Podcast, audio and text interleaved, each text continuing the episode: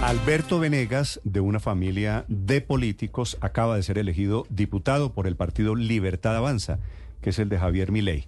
Y fue la cabeza de lista, es uno de los hombres más cercanos al presidente elegido ayer por los argentinos. Diputado Venegas, en Buenos Aires, bienvenido a Blue Radio. Muy buenos días. Buenos días, Néstor. Te quisiera hacer una, aclaración que no, no, puedo, no puedo dejar pasar porque sería una imprudencia mía. Eh, yo no, no soy, no, no me puedo este, autodefinir como mentor de Javier en absoluto. Yo creo que lo, he acompañado a Javier en esta patriada, casi te diría en esta última milla, porque ha sido toda una patriada que es crédito de él. Quizás puede ser que la referencia sea, sea mi padre, Alberto Venegas Lynch, hijo, que Javier lo reconoce como el exponente máximo de la historia del, liberalismo en Argentina. Usted, usted para eh, estos efectos, hacen, hacen, una, hacen una dupla, creo que muy, muy, muy buena. Eh, por eso yo prefiero que me digan Berti, que eso también me despega de la confusión de los Albertos con mi abuelo, que tampoco han participado ninguno de los dos de la política. Yo soy el primero de los tres Albertos, digamos, que, que me meto en la política. vale, es que es una familia. Creo que los tres abuelo, padre e hijo se llaman Alberto Venegas Lynch, ¿no? Exacto, es Alberto Francisco, era mi, mi, abuelo, Alberto Miguel, que él firma Alberto Venegas Lynch, hijo, es mi padre, que quedó firmando hijo para, eh, para honrarlo a mi abuelo, a pesar de que, que, murió, porque se dedicaba más o menos a lo mismo, al tema de la difusión de las ideas, eran eh, profesores, eh, docentes y demás, han estado más en la batalla cultural. Yo particularmente me dediqué más a la vida corporativa, si bien también he mamado este concepto familiar que es importante, eh, independientemente a lo que nos dediquemos, poner el granito de arena en la buena dirección, quemarse las pestañas, como se dice acá, que es tomar los libros para prepararse en la difusión y en la persuasión y en el debate de, las ideas liberales. Y bueno, este, eso lo he hecho independientemente de mi profesión. Eh, y ahora, bueno, sí me, la, me he lanzado la política en esto. Señor Venegas, como usted ha sido elegido cabeza de lista del partido político del movimiento de mi ley, quiero preguntarle cómo va a ser mi ley para gobernar después de la grandísima votación, la de ayer es histórica, algo más de 14 millones, casi 14 millones y medio de votos, cómo van a ser para gobernar y para sacar adelante todas las audacias de mi ley si no tienen mayoría en el Congreso.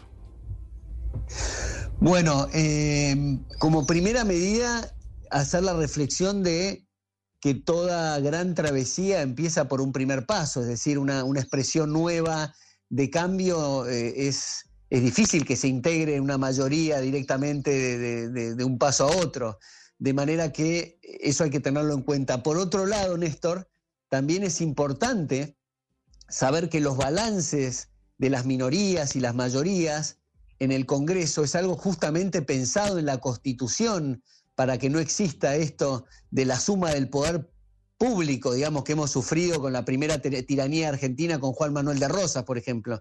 Entonces, yo, yo lo veo bien que ese sistema necesariamente tenga la necesidad de que no sea eh, una, una, como se dice acá, una escribanía del Poder Ejecutivo, que simplemente se aprieta un botón, se firma y casi hay una, una, tiranía de mayorías.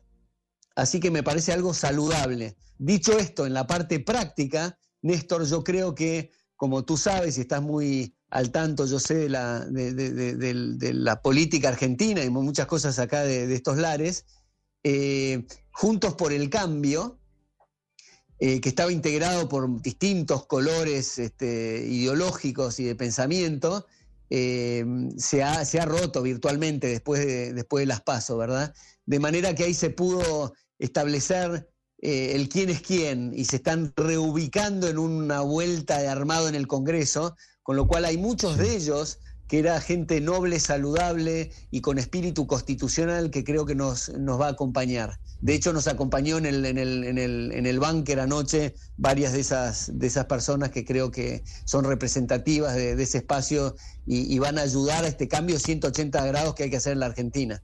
Sí.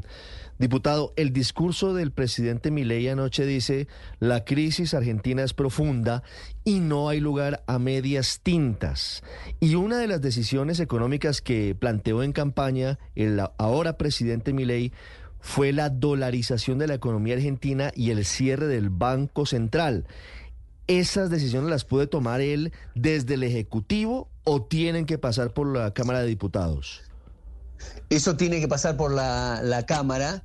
Eh, yo creo que hemos eh, vivido un proceso también de, de, lo que se dice la batalla cultural, que es en definitiva la opinión pública, que yo siempre sostengo que la política no cambia mucho. Por supuesto, tiene la competencia de apretar el botón, por así decirlo, para hacer los cambios. Pero el político tradicional, eh, para mantenerse en la política, tiene que estar atento al termómetro de la opinión pública, por dónde va, va la cosa. Y la verdad que la inercia que le ha puesto a la batalla cultural en torno a las ideas liberales, Javier, ha sido tan fenomenal que esos políticos que tradicionalmente venían con un espíritu más socialista han empezado a cambiar el discurso y ahora creo que van a cambiar los hechos también. Sí, pero si tiene que pasar, permítame insistirle, por la Cámara de Diputados hoy... Eh, en la práctica no están las mayorías dadas para que se dé ese paso, que, que es disruptivo, que es muy duro, pero que tiene que ver con la crisis económica que afrontan los argentinos, con la hiperinflación y con una población cercana al 50% sobre o bajo la línea de pobreza. Si no es a través del Congreso, si no hay mayorías, ¿cuál puede ser la alternativa, señor Venegas?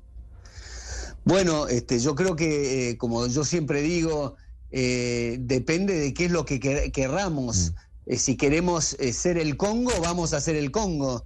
La cuestión es, yo creo que va a haber una exposición muy grande frente a lo que quiere la gente en, esta, en este batacazo en las urnas, que la opinión pública justamente le está transmitiendo a los políticos la necesidad porque ha comprendido que la inflación es la expansión exógena de, dinero, es decir, exógena, es ajena al mercado y es desde el gobierno y es lo que ha producido uno de los, de los canales que tiene para financiarse el Estado, además de los impuestos y la deuda, que están todos a tope. Entonces la gente está muy cansada y yo creo que no me, no me adelantaría a, decir que no, no, va a haber una mayoría ahí en ese sentido, porque creo que, sería apresurado. Yo creo que la gente ha percibido eso y sería muy, muy, de muy poco, muy poca vida, poco aliento, me parece, el, político que quiera mantenerse en una línea distinta eh, hacia el fin de la, de la inflación. De cualquier manera, Javier sí puede hacer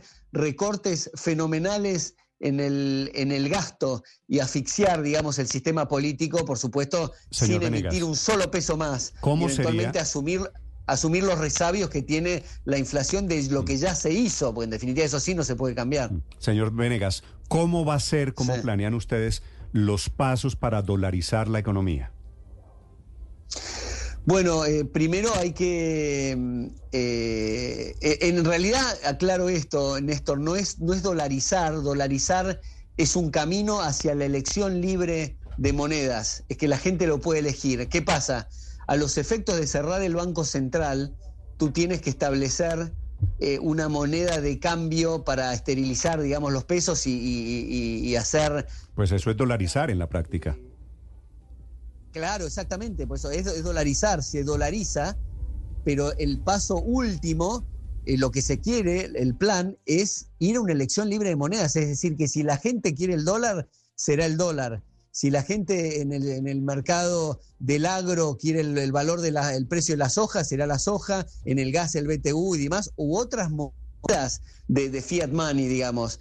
Eh, es simplemente se toma el dólar porque es como, como digo, es para poder mm. sanear el Banco Central, el balance del Banco Central y, cerrarlo, es decir, cómo se responde con los activos a, los pasivos en términos de dólar.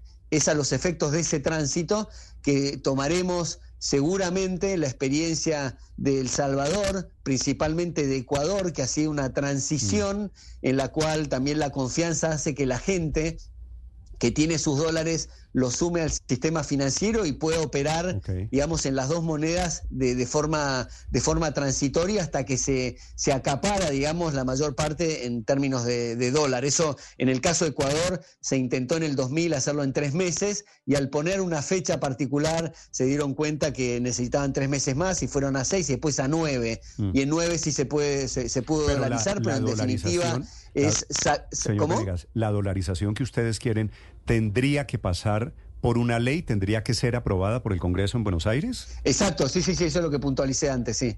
Sí. Y, pero no tienen los votos. Entonces, por eso le pregunto los pasos.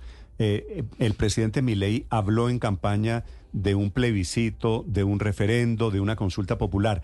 ¿En qué están pensando? ¿Cuál sería el siguiente paso después de la elección de Milei ayer? Bueno, puede, ser una consulta popular que no es vinculante. El referéndum también tiene que pasar por el, por el, este, por el Congreso, pero en definitiva es para también eh, mostrarle al Congreso esto que decía yo al principio, de dónde está parada la opinión pública respecto al tema de la inflación y quedarán expuestos los políticos que no lo, que no lo quieran hacer. eventualmente el tránsito será más lento eh, debido a la política eh, desde el Poder Ejecutivo se, se, intentará hacer con, de la forma más rápida posible. Sí.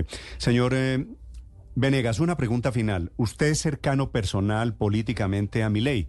Usted fue, como lo dije en la presentación, la cabeza de lista de los diputados de Milei, de su partido Libertad Avanza. Quiero preguntarle, porque Milei en, fuera de Argentina es visto como un personaje exótico anti-izquierda. Él es anticomunista, promercado, en favor de reducir el tamaño del Estado. Eh, a mi ley ustedes los argentinos le dicen el loco, o le dicen el león, o le dicen peluca. Peluca, claro. ¿Qué tan loco está peluca? Eh, lo de Peluca es cariñosamente, lo del León ha sido también este, a, partir quizás del pelo, fue algo que fue surgiendo. Lo del loco no le dicen el loco, sino, eh, sino juntamente la gente que está en las antípodas de su pensamiento y me parece una, falacia ad hominem que, yo estando cercano en lo personal a Javier eh, les puedo asegurar que es una persona súper cerebral eh, y distinto a lo que se mostraba muy al principio cuando no podía elegir en qué medios de comunicación estaba. Y ustedes recordarán que estaba en un programa especialmente en Intratables, que era un panel de, de ocho personas más o menos que en general tenían todas tendencias izquierdistas y se invitaba a otras ocho personas más y se planteaba ahí como una especie de pelea de perros y eventualmente el que no, no prevalecía ahí este, a, los, a, los gritos no, no tenía ni, ni, 30 segundos de, de aire. Después como, como acertó en muchos pronósticos y advirtió cosas que luego pasaron, los medios empezaron a tomarlo en serio y ya él pudo elegir y tener charlas de largo aliento con periodistas que no lo querían operar y en definitiva se ponían en los zapatos de su audiencia para poder saber el candidato qué era lo que pensaba y eso es lo que transitó eh, hasta acá Javier, me parece que en, procesos mucho más tranquilos y creo que es la mejor versión de Javier, pero de vuelta, yo por haber estado en mesas de trabajo internas de él para preparar eh, los distintos ministerios que ahora este, se, anunciarán, algunos ya están anunciados las autoridades, eh, ha sido muy abierto, incluso en temas de economía, frente a otros economistas, de tomar eh, direcciones distintas a la que él originalmente pensaba. Y decía él, yo lo he escuchado, he estado ahí presencial, eh, tenés razón, creo que esa es la mejor forma de ir. Todo lo que hice yo este, hasta aquí, quizás tomaría esto, lo tuyo tomaríamos hasta acá y demás. Y de hecho, aprovecho, Néstor, para decirte,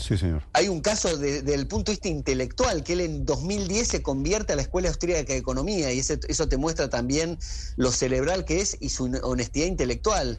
Él leyó Monopolio y Competencia, que era un capítulo de, es una separata, un capítulo bastante grande, que es un libro solo, pero integra los tres tomos de Man, Economy and State de Murray Rothbard.